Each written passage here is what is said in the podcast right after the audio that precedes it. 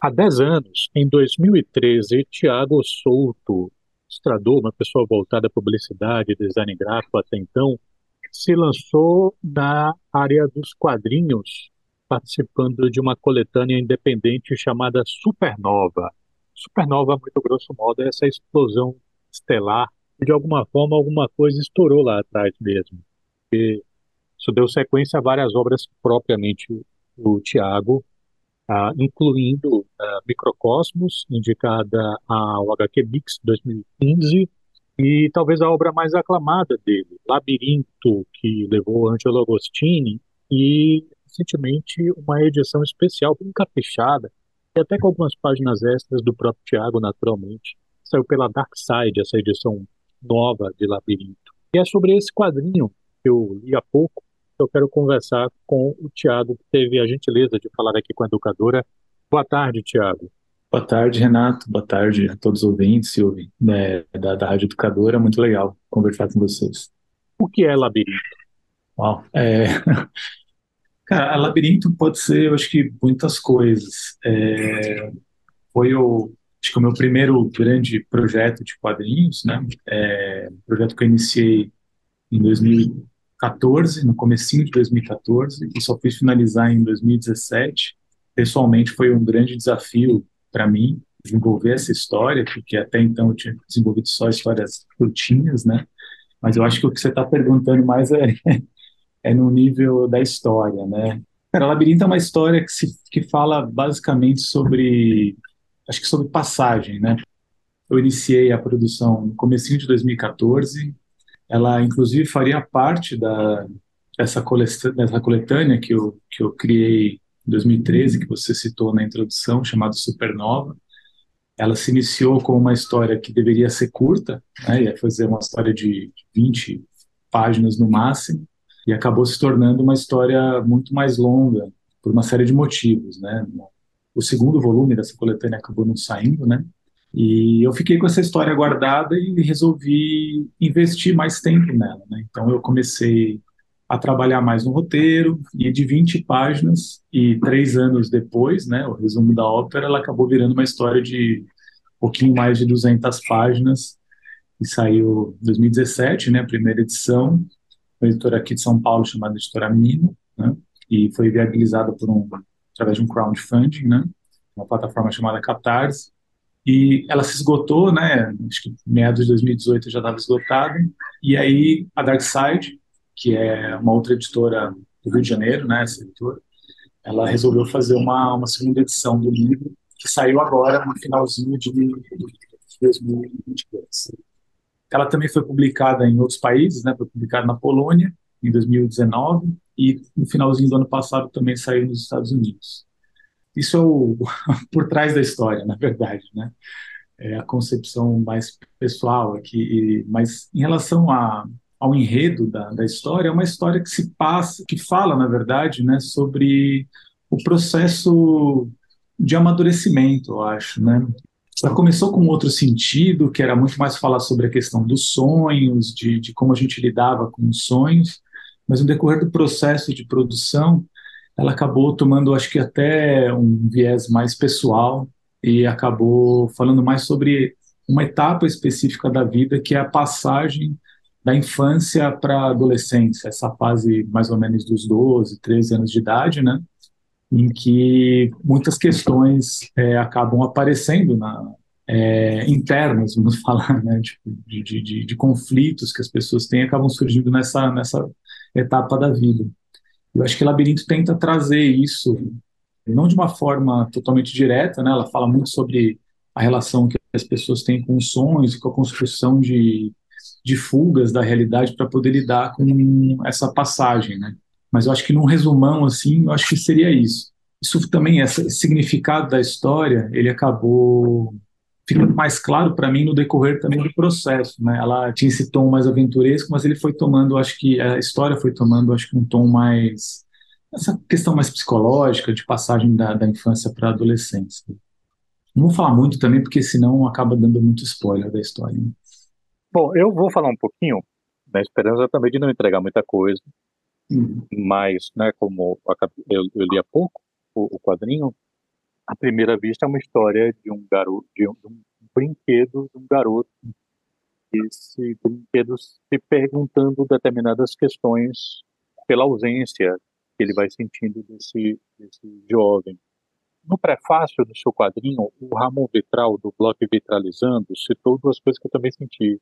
Alguma coisa de Toy Story, claro, a história pela perspectiva do brinquedo, e do outro lado, história assim, também senti um pouco isso, sobretudo naquele aquela entidade voadora, né, e tal. Uhum. Referências ou coincidências? Acho que são mais referências, assim. A, a, do Toy Story é algo que não me veio conscientemente, assim, é, mas eu acho que faz total sentido, porque a história ela tem essa característica, né? Ela, a relação de uma de um garoto, né, com um objeto, na verdade, com o que ele cria em cima de um objeto, né? A relação que ele tem com, com essa entidade que ele cria em cima de um de algo que ele que ele gosta muito, né? No caso, um brinquedo. Acho que por isso a questão do Toy Story, né? Então, da gente, principalmente na infância, tem essa coisa muito lúdica de brincar e de criar universos. Eu acho que é, a gente tem essa capacidade na infância, acho que dialoga muito com o filme nesse sentido, mas não foi uma coisa consciente. Agora, no caso de História Sem Fim, já foi uma coisa mais, mais pensada, até porque eu, como sendo uma.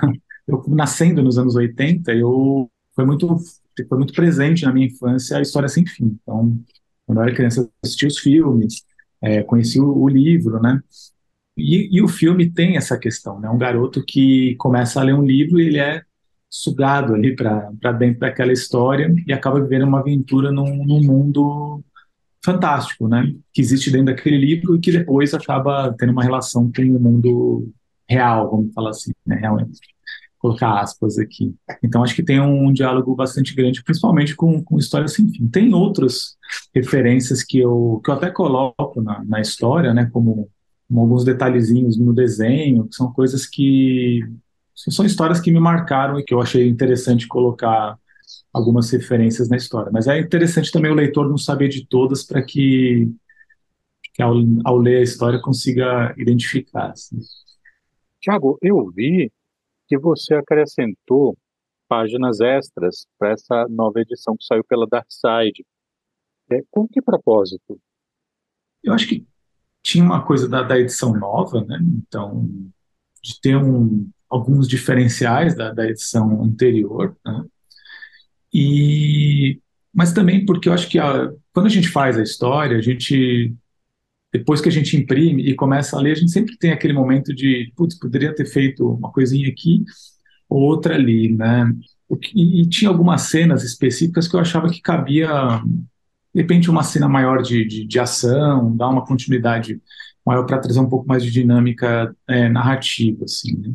O que eu evitei ao máximo de, de fazer, né, e que eu acho que talvez seja uma tentação para alguns autores, para algumas autoras, é de mexer na história em si, assim, né? Isso não foi feito. É, essas páginas elas não têm o objetivo de, de mudar nada na história ou de tentar trazer um tema é, dar, dar, mais ênfase num tema ou menos ênfase em outro. São, são mais é, quase que paisagens é, de ação para trazer mais dinâmica narrativa. Mas eu acho que tem mais a ver com essa questão da, da segunda edição. Era uma edição que, até pela própria característica da editora, né, da Artside, costuma fazer essas edições mais de capa dura e tudo mais, é, de ter um, um, um diferencial, além da, das páginas extras né, na, na história, ao final da história tem uma parte de, de making off, então tem vários é, desenhos que são testes de personagem, testes de cenário, contando um pouco do, desse tempo de processo antes de, de, de, de, de fato, desenhar a história. Eu estou conversando com o Tiago Souto, ele que é quadrinista, autor, entre outras obras, de Labirinto, que ganhou no ano passado uma nova edição da Dark Side, um quadrinho premiado do Angelo Agostini, é um quadrinho que eu li há pouco. Tiago, foi interessante, eu estava vendo uma entrevista sua para o canal Popzine, e o pessoal vai te perguntando várias dicas assim, quadrinho para isso, quadrinho para aquilo, quadrinho para não sei o quê, uhum. e aí você respondendo, tentando responder lá, o que na sua cabeça, né? Quadrinho para rir, pedindo que você citasse quadrinho para chorar. E você teve dificuldade em responder essa pergunta. Você disse assim, rapaz, eu já me emocionei, mas eu nunca chorei lendo um quadrinho. É. Curiosamente, eu, eu li o seu quadrinho e eu fiquei emocionado no final. Quase, né? Cheguei, segurei ali um mais assim, mas deu uma, deu uma marejada. E aí eu fiquei, é. eu fiquei me perguntando sobre isso. Eu fiquei realmente me perguntando. Primeiro eu deixei terminar o quadrinho, concluí a leitura do quadrinho, para depois pensar. O que é que eu fiquei emocionado lendo o quadrinho? O que é que aconteceu? E aí eu fiquei pensando se não tem a ver com uma questão rítmica. É uma coisa muito louca, porque o quadrinho, quem define o ritmo, em alguma medida, é o leitor. O leitor que, o tempo que ele vai se dedicar em cada quadro, vai definir um pouco o ritmo da, da leitura, né? Sim. E você, no seu quadrinho, com 200 páginas, apesar de ter 200 páginas, não é um quadrinho maçudo, no sentido assim, de ter texto para cacete, não é. Uhum. De um modo que eu fiquei me perguntando se um pouco do ritmo que você imprime favorece a imersão necessária para, por exemplo, um efeito como esse, de emocionar um leitor. E vendo também uma outra entrevista sua, eu, eu soube que você tem uma, no seu processo criativo, você procura verificar a funcionalidade da junção texto e imagem, que é uma coisa que me lembra um pouco o processo também do Marcelo de Salete, em outro autor de São Paulo. Daí minha pergunta, depois de todo esse preâmbulo, é se talvez essa junção dessas duas coisas, a articulação texto e imagem, de um lado, e uma certa preocupação rítmica de um, de um, de um quadrinho leve, de menos texto e mais imagem sugestiva, isso talvez tenha respondido pelo, eu vou usar essa palavra, tá? Sucesso do quadrinho Labirinto. Eu, eu concordo com você, assim, eu acho que eu, no sentido de, da importância dessa relação de texto e imagem, né? Assim, são muitos fatores que, que determinam, eu acho, o, o ritmo da leitura de uma história em quadrinho. Né? Tem desde a escolha do, dos planos, plano é o como você que você mostra dentro de um, de um painel, de um quadrinho, é, de repente a distância da câmera, a câmera seria quem está vendo, né, a, cena. Então, se eu uso um plano mais aberto, eu exijo que o leitor passe mais tempo, de repente, vendo aquele cenário se eu fecho muito o, o, plano e mostro um detalhe, por exemplo, de um olho chorando, eu estou destacando muito uma, uma emoção, por exemplo, né? Então, essa questão de, de, de, de planos, de, como você vai sequenciar, né? O, porque o quadrinho tem isso, né? Você tem um, um, uma imagem na sequência da outra, em teoria você tem um, a, a imagem seguinte seria um tempo no futuro, né? Então, cada quadro cada painelzinho é como se fosse um recorte de tempo. E aí você tem esse intervalo entre os dois quadros. Se eu dou um salto temporal muito grande entre um quadro e outro, esse intervalo eu deixo muito na mão do leitor decidir o que, que acontece nesse, nesse intervalo entre um quadro e outro. Não sei se está claro exatamente o que eu estou falando. E eu acho que essas escolhas na hora de construir a narrativa, é isso que você falou, tem essa coisa do ritmo, né? Que, que o leitor constrói, mas que o autor e a autora ela a gente tenta meio que impor esse ritmo e determinar mais ou menos esse ritmo. A gente não tem controle total, né? Mas é, faz, a gente tenta fazer isso usando os recursos narrativos que a gente tem à disposição, que são esses que alguns desses são esses que eu citei agora há pouco, né? E tem essa relação de texto e imagem que é super importante, né? E muitas vezes o que está escrito no texto não tem necessariamente uma relação direta, quer dizer, tem uma relação direta com a imagem, mas não é uma relação descritiva, né? Eu não preciso descrever o que está na imagem, né? Muito do que o que eu estou mostrando já está desenhado, então não preciso escrever aquilo. Então é, tem alguns, por exemplo, alguns momentos em Labirinto, principalmente no final da história. Não vou falar sobre o final da história, mas sobre como ela é construída, né? Em que você tem uma imagem mostrando uma coisa, você tem um pensamento de um, de um personagem falando algo que está acontecendo internamente nele, mas não está relacionado diretamente àquela imagem, né? Então as duas coisas vão se construindo junto para que no final elas entrem numa, numa sincronia. Assim. Muitas vezes o texto e a imagem não têm uma relação direta, mas elas vão ao longo da, da, da passagem da leitura elas vão se aproximando até chegar num ponto em que em que elas se unem tem uma série de recursos. Né? Eu acho que talvez eu tenha tido algum sucesso em criar esse tipo de, de sensação usando esses recursos narrativos da, que estão disponíveis aí quando a gente escreve e desenha histórias em quadrinhos. Né? Lembrando que história em quadrinho não é só desenho, né? história em quadrinho é muito menos desenho e é muito mais narrativa visual, né? Então, enfim, já dei alguns cursos sobre, sobre histórias em quadrinhos, sobre desenho e tudo mais.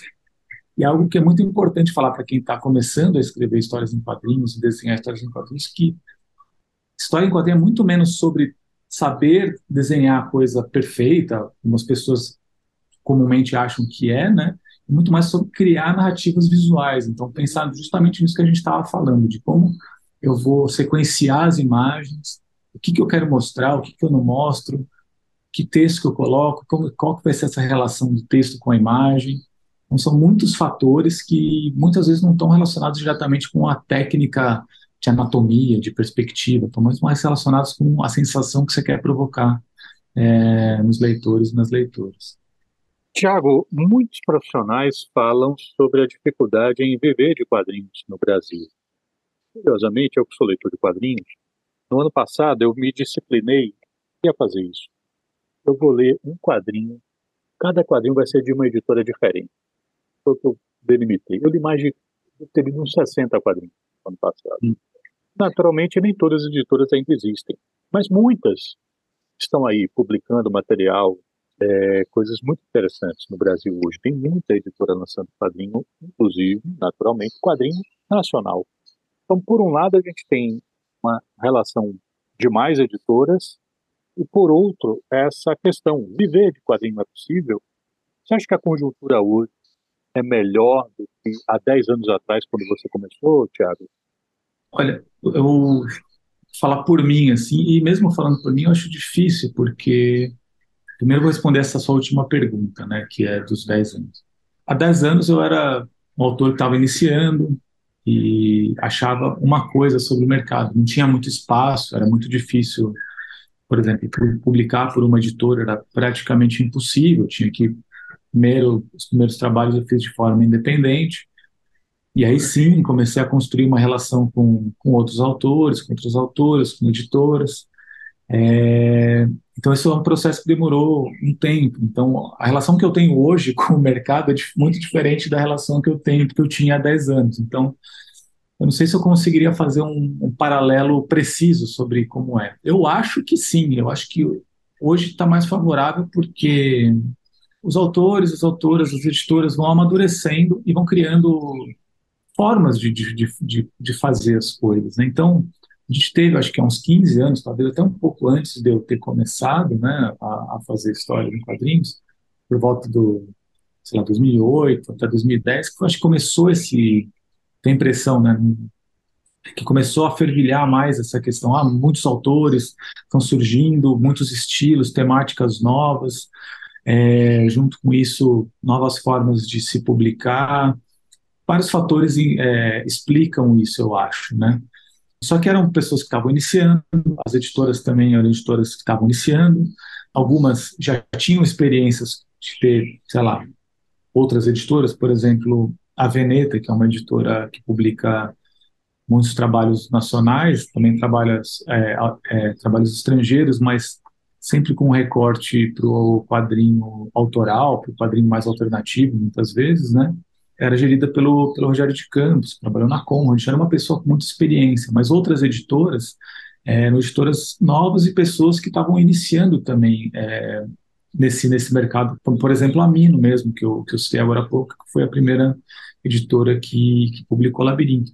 E todo esse processo de 10 anos, acho que serviu para as autoras e para os autores amadurecerem a forma de, de, de trabalhar, né? Tanto que tem muitas pessoas que, que trabalhavam há 10 anos que já não fazem mais quadrinhos, surgiram muitas outras, né? Isso também serve, acho que, para as editoras. Muitas editoras não existem mais, mas existem algumas que continuam até hoje, né? Então, você tem o caso da própria Mino, a Balão Editorial, a Veneta, são editoras que permaneceram, surgiram outras, por exemplo, nesse percurso, como a Pipoca e Nanquim, que já surge com uma outra visão de mercado, de modelo de negócio bem diferente das outras.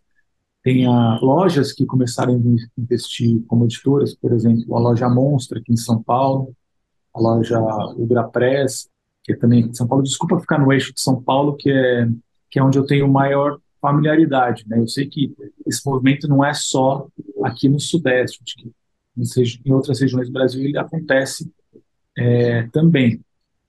Então, acho que, que, que sim, acho que está mais maduro o mercado, mais maduro para as pessoas, e eu acho que o, a questão agora, indo para a sua primeira questão, que é sobreviver de quadrinhos, né, isso é uma conta muito difícil de, de fazer, assim, acho que pra, depende muito de quem faz, né, da pessoa que está escrevendo, do, sei lá, coisas práticas do dia a dia. Se a pessoa tem muitos custos é, na vida dela, paga aluguel, paga contas, tem filhos, se não tem, isso influencia, porque de fato é muito difícil. acho que isso é uma, talvez, a melhor forma de responder. Eu acho que é muito difícil viver de quadrinhos é, no momento que você não tem um público consumidor, né, de leitores e leitoras muito muito amplo, né? Eu acho que talvez tenha uma questão de base mesmo, né, de um trabalho que, que é um trabalho que tem que ser feito pelas editoras, pelos autores, pelos eventos, mas também é um é algo que exige o poder público investir na, na questão da cultura, investir na,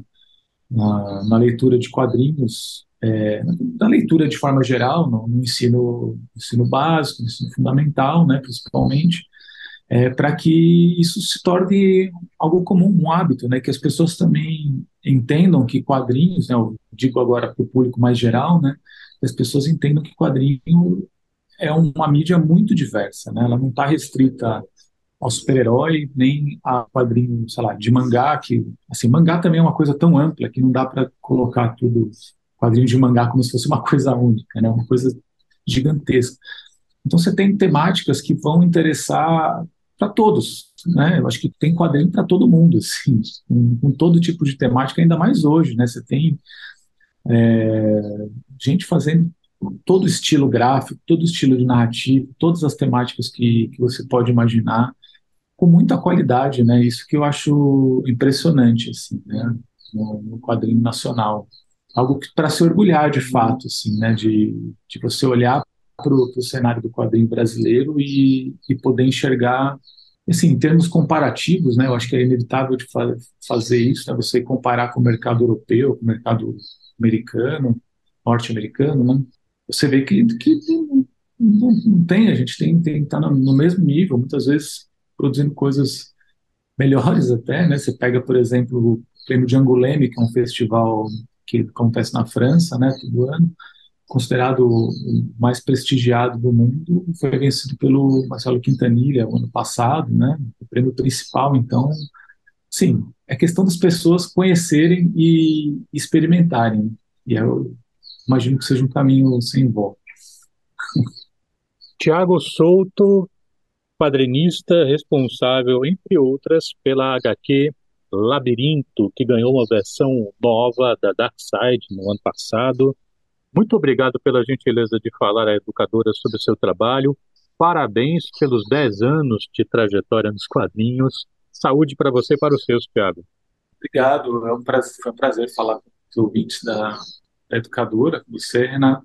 Posso deixar um, fazer um jabazinho agora no final? Por favor. É, a gente falou muito do Labirinto, mas tem, tem outros trabalhos lançados. O ano passado eu lancei um quadrinho pela Ugra Press, U-G-R-A-P-R-E-S-S.com.br.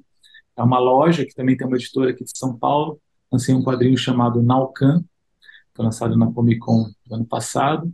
Lancei um livro infantil também para uma editora chamada Balão Editorial, chama Salada de Frutas. Você lançou pela, é. pela Balão um quadrinho também, não foi? Sim, é o segundo livro. Isso, é o segundo livro que eu lancei pela Balão. O primeiro foi um chamado Por Muito Tempo Tentei Me Convencer de Que Te Amava, que é uma história de um personagem tem uma relação de amor e ódio com a, com a cidade de São Paulo, uma história que se passa aqui na Avenida Paulista, né? E esse é o segundo livro que eu estou lançando pela Balão. Não é um quadrinho, é um livro infantil chamado Salada de Frutas, que eu escrevi com a minha filha, a Alice. A gente escreveu Nossa. junto e eu ilustrei o livro. Quantos anos ela então, tem? Na época que a gente escreveu, ela tinha quatro anos. E agora ela está com, tá com 12. É. Eram histórias que a gente contava para ela, Alice. Eram histórias que a gente contava, inventava para ela dormir, né? E algumas delas eu anotei. E aí a Balão Editorial, essa editora, estava com um projeto de lançar livros infantis e a gente resolveu resgatar essa história. É, também tem redes sociais, Instagram principalmente, é só procurar meu nome, é Tiago Souto Pereira, Tiago com TH, e tem outros canais. Meu site pessoal é tiagosouto.com.br. Só me encontrar, mandar mensagem e a gente conversa. Muito obrigado pelo espaço, Renato, e um abraço enorme para todas as ouvintes, para todos os ouvintes.